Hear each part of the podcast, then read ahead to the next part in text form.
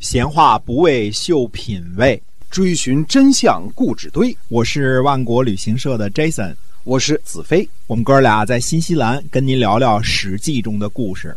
各位亲爱的听友们，大家好，欢迎呢继续收听《史记》中的故事，是由新西兰万国旅行社的 Jason 为您讲的。那么我们今天呢继续书接上文。是的，上次我们说到文王演八卦啊，嗯这个是被迫不得已的，实际上是被关在牢里了啊。有里这个地方呢，就是专门就像秦城这个感觉是一样的，专门是干这个事儿的啊，就是关押政治犯的啊。对那么我们看很多中国的古字儿，有的时候我就看有意思。你比如说我们说身陷囹圄，嗯这个这个囹圄的圄就是一个是周围一大圈儿里边一个五五字，对吧？灵雨。那么这个词呢，还有一个异体字，就里边是一个幸福的幸嗯啊，这个念雨。那么这个字儿呢，实际上它什么意思呢？就是牛棚的意思。牛棚，哎，呃，我们这个牲口没办法天然放养，不像新西南这样啊，这有个牲口不容易，得给它嗯圈起来。啊那么把人呢放在这个地方，那就属于监狱的意思。嗯，所以它很有意思。所以你看文革的时候说关牛棚，牛棚这个 原意就是来干这个事儿的就是啊，把牛赶出去，把人圈进去，牛放在人放在牛棚里啊，那就是关监狱了。对，那么文王在这个监狱里边呢，没闲着，就推演八卦啊。那么他的卦辞和爻辞呢，据说写的很好啊，我们这个都不知道。但是呢，我觉得。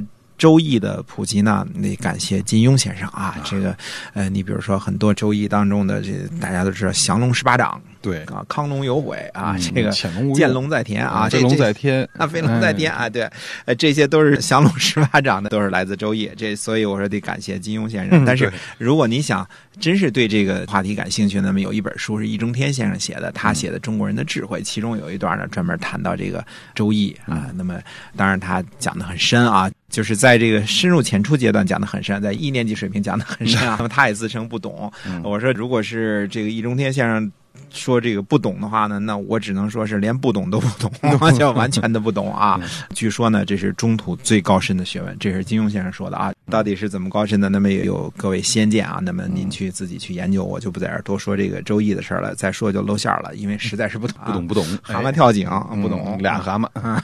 那么西伯昌呢，我们还是称作他西伯昌，不称他周文王啊。那么西伯昌呢，被监狱里本来是在朝廷里做官啊，结果是被抓起来了。我们说过前面这个周的这个迁徙的这个故事啊，那么他是从这个大约是靠西边。啊，大约就是咸阳附近。其实这个丰、镐京这几个地方啊，就是所谓的这个商朝和周朝兴起的这些地方，离现在的咸阳呢都不过百里。都是在这个呃西安、长安附近。那这块儿呢，可能是呃关中平原最好的一个地方，所有的人不约而同的选择在这个地方，就是渭水的左右啊。嗯，那么在这个地方扎根建国，肯定是有他自己的道理的啊。对，那么他自己在朝廷当官呢，结果被抓起来了。他在那儿演八卦演的挺好，可能自得其乐啊。嗯但是他底下的臣子们可就着急了。那么我们说西伯昌呢，有一堆非常有名的臣子啊，姜子牙别说了啊，嗯大家都肯定知道啊，鼎鼎大名啊，哎这个。都说姜太公钓鱼啊，愿者上钩啊。我们说过，这个人呢叫姜商，或者叫吕商，或者叫姜子牙，反正都是一人啊。对那么最后呢，他的后代呢领有齐国。我们后代还边讲到春秋五霸齐桓公，那就是他的后代啊，他这个吕姓的后代。那么姜姓呃吕姓。很有名的大臣呢，当然姜子牙是啊。那么姜子牙呢，实际上侍奉文王、武王的时候呢，年事已高了。他并不是年轻的时候就出来打天下的，还是年事已高了，这是一个。那么他还有什么臣子呢？比如红妖，那是很有名的一个臣子。这些个人呢，他这些大臣们就开始呢降折，要救西伯。对嗯这些个臣子都是很有本事的人啊，那他帮助最后武王打下天下的都知道他是很有本事。这些人呢，怎么救西伯呢？想到的办法就是送东西、送礼、嗯贿赂啊。嗯这个也是很有道理的，因为他看准了人的弱点。这个纣王什么特点呢？贪财好色贪。嗯哎，虽然富有天下，依然贪财好色。那么他们就到处呢搜罗美女宝物，就准备去救这个西伯。那么总共是找到的什么？找的有心事的美女。嗯啊，看来这个。辛晓琪他们家的都是肯定是美女，新式的啊，新式有新式的有美女啊，出美女，那么还有呢，有熊市丽绒的花纹的骏马，这个有花纹的骏马啊，这个利和荣和狄这几个字呢，都是大约就是往西走了，靠西了，因为这都是西戎、狄啊、利都是这边的。嗯。以后呢，我们会说到关于比如说周朝的这个诸侯啊，他通婚的时候，有的时候就你看啊，姬姓的肯定是取这个非。非姬姓的这些个啊，那比如说利和荣和狄也都是他们的选择，因为姬姓的这个诸侯王太多了嘛，对，呃，同姓又不能同婚啊，一个姓姓的啊，一个姓的啊不同婚。那么找的有熊氏的这个丽荣的有花纹的骏马，还有呢这个九组四匹驾车的马，这个叫四，一个马马字边儿一个四啊，四马难追。四马难追的哎，四四不是指一匹马，是嗯四匹马啊，一共找了九组这个四，呃，嗯为什么叫四匹马呢？要驾车呢？天子之驾必须得是四匹马一样的，而且这个四呢，呃，它得是军四，它不能是随便的找四匹马来，高低大小都不同，高矮胖瘦都不一样，颜色是一个黑的，一个白的，一个花的，这不行，叫均四才行的。就是说，四匹马呢，得这个模样、长相和这个呃年齿都差不多的，这才叫一个四啊。那么，呃，我们说后来你记得到三国的时候，说汉家的皇室衰微的时候啊，这个经过董卓之乱之后，回到洛阳，回到洛阳找不到一个。军刺就是嗯太天子之下就找不到一个军刺啊，这大臣呢只能坐牛车啊，那就嗯看到对，董卓就是连四匹像样的差不多能凑一组的马都找不着了啊！董卓之乱多厉害啊！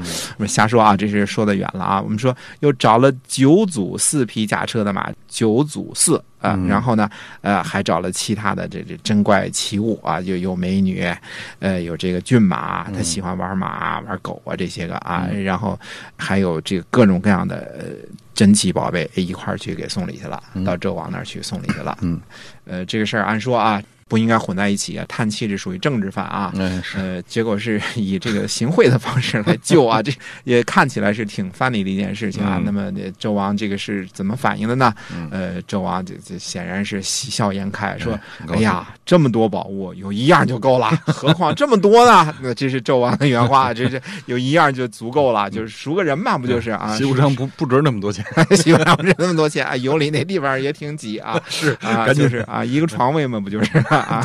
啊说这这这这不就放了就放了吧？这这么多呢，就一样宝贝就足够赎回西伯昌了，何况这么多呢？就赶紧就放人啊哎！这是他的决定，而且放人了之后呢，很有意思，还跟西伯昌说说这个给你说坏话扎针儿那个人呐，是这个崇侯虎，他给你扎的针儿，所以我这这昏君啊，他这个他有他二百五的地方他把这这人给卖了，啊，对对对对，扎针儿这人给卖了啊！不止如此啊，那么他呢，不但是把西伯昌给赦免了，而且呢，还赐给他征伐之权，给赐给他公师府乐。那么公师府乐，天子赐的，这是一种象征啊。这天子赐给你这个公师府乐，你可以拿着它作为一个象征，那么他就有了征伐之权。也就是说，以后。呃，不但是给你放了，而且你还是警察局长，呃，看谁不那什么顺眼的，你帮我把他抓起来啊！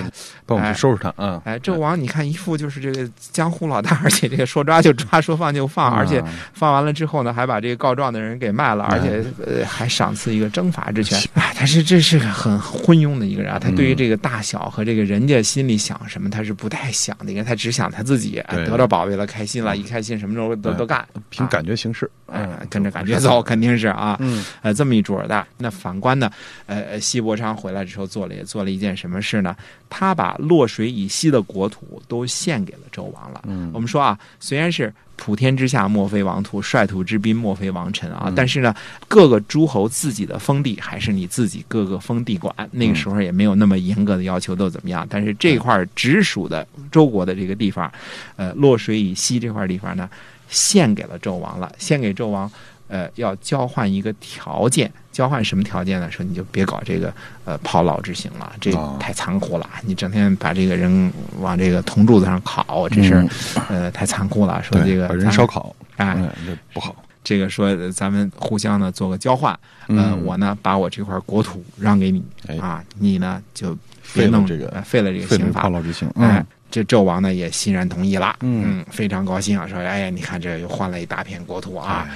又可以争点一点吃的啊，嗯。造个沙丘什么之类的啊，又又可以玩一些个新奇的玩意儿了。嗯。呃，不就是这个刑法吗？我也玩腻了，估计这个妲己也玩腻了啊，嗯。就不就不玩这个不玩考人的游戏了对啊，，所以玩点别的，哎，就这么这么呃，就把西伯昌就放虎归山。呃，从此之后呢，那等于是蛟龙入海啊，嗯，顿开金锁走蛟龙啊。哎这个我们经常听书里会有这句话啊。这往往大英雄都有他困厄的时候都有像刘备在这个曹操那儿啊，都有这时候被困厄的时候。但是，一旦脱出牢笼之后呢，那就是飞龙在天了，那就是不可能再有受制于人的情况之下了。那么回到呃，虎入深山，龙入大海，呃，哎。对，绝对是自由了。嗯。啊、那么回去了之后呢，西伯昌呢就做了很多的事情，做了很多的事情，就是主要是暗地里行善，就是把实惠呃带给老百姓，嗯。靠这种方式呢去收拢人心。啊、其实大家想想，这个用很大的一片国土。这不是闹着玩的啊！嗯洛西这个地呢，献给纣王呢，交换的就是一个炮烙之刑，就是把这个刑罚免除了。这个天下之人也都是知道的。哎，从此人民不再受这个炮烙之刑的涂炭，不不再备受折磨了之后，他要感谢的是谁？要感谢的是西伯昌。哎，啊、这个事情上，我相信没有几个人会感谢天子的，哎会感谢纣王的。嗯啊，这个很残暴的君主的名字还是在他的身上。那么实际上，文王呢，除了说后来的征伐啊之外呢，他还有一个非常的有名的一个功绩，算作 算作是他的功绩也行啊，嗯叫做断于瑞之颂。断于瑞之颂是怎么回事？就是虞国人和宋国人两个人呢，呃，俩人为了争地打起来了。嗯打起来了之后呢，附近各个小国、各个部落呢都传说说这个西伯昌这个人呢会断案子，呃，断的很公平。嗯说咱们去这个周国啊，咱俩说不清楚了，咱去找这个明白事理的人去给咱断断这事儿，到底是你有理还是我有理？这个呃，虞国人和芮国人呢就来到了周国。来到周国呢，互相之间呢就去找文王去打官司，结果来到这儿一看呢，发现呢周国人呢都很礼貌，都很谦让。呃，这个大家呢都是男女有别，然后大家耕地的耕地，浇水的浇水，嗯。非常的有礼貌，非常的谦让，而且人的日子呢都过得很富足，一派这个歌舞升平的景象。哎，那这样的话呢，最后这个虞国人和这个呃芮国人呢，互相之间呢一商量呢，说，呃咱们所要争执的东西呢，这人周国人都认为是一个耻辱的事情，说咱别去丢人现眼了，咱去干嘛去啊？还去找人断官司呢？咱俩打道回府吧，我让一步，你让一步，哎咱哥俩就算了。嗯这个呢，呃，就在历史上著名的叫做断于芮之讼。那么，呃，于芮之讼呢，实际上并不是文王亲自断的，而是说他的德行啊、他的这个治理国家的这个本事，呃，让这个来打官司的人呢各自羞愧而走。俩人本来要对簿公堂的，哎，要互相这个说说。都可估计都想好词儿了，你哎哪天哪天打了我一下，啊哪天哪天你你偷了我一桶水啊，哎都想好了。结果来了之后呢，人有良心发现，人都有善良之心啊。来了之后呢，有羞愧之感，觉得这事儿呢，咱咱别争执了，打什么架呀？回打道回府了。哎，这是有名的，历史上有名的叫断于芮之讼。呃，虞国人、芮国人回去了之后，也对周国的这个大家的宣传。实际上呢，所有的诸侯都知道呢，西伯昌呢是个非常贤明、有本时的君主。嗯呃，实际上最后呢，到了后来周国呀，已经天下三分有其二了，也就是三分之二的这些个部落啊和人民呢，都已经归顺周国了，百分之七十的百姓已经跟随呃西伯昌了。对啊，那么呃，西伯昌呢，有了这些个政治上的筹码和德行之后呢，那么训练他的军队，而且靠着这个昏庸的纣王赐给他的公师府乐和这个征伐的权利啊政，治权，嗯哎，开始呢迅速进行了自己的扩张。嗯，好，我们今天啊《史记》中的故事呢，先跟大家聊到这儿了，是由万国旅行社的 Jason 为您讲的，我们下期再会。再会。